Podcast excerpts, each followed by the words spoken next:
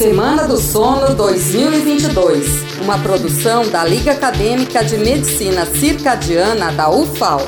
Olá, sou o professor Tiago Andrade, da Faculdade de Medicina e coordenador do Centro de Medicina Circadiana da UFAL. Você já deve ter ouvido falar em jet lag, um mal-estar decorrente de viagens longas transmeridionais. Mas você já ouviu falar em jet lag social? O jet lag social ocorre quando as rotinas de trabalho e estudo, muitas vezes impostas pela sociedade, perturbam o sono e o relógio biológico. Ou seja, durante os dias de estudo ou trabalho existe uma privação de sono e durante os finais de semana ou dias livres as pessoas acabam dormindo mais tempo.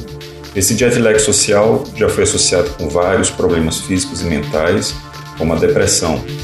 Para minimizar o jet lag social, procure ter uma boa higiene de sono durante a semana e tente, na medida do possível, ajustar uma rotina de trabalho e estudos mais apropriada com as suas necessidades de sono.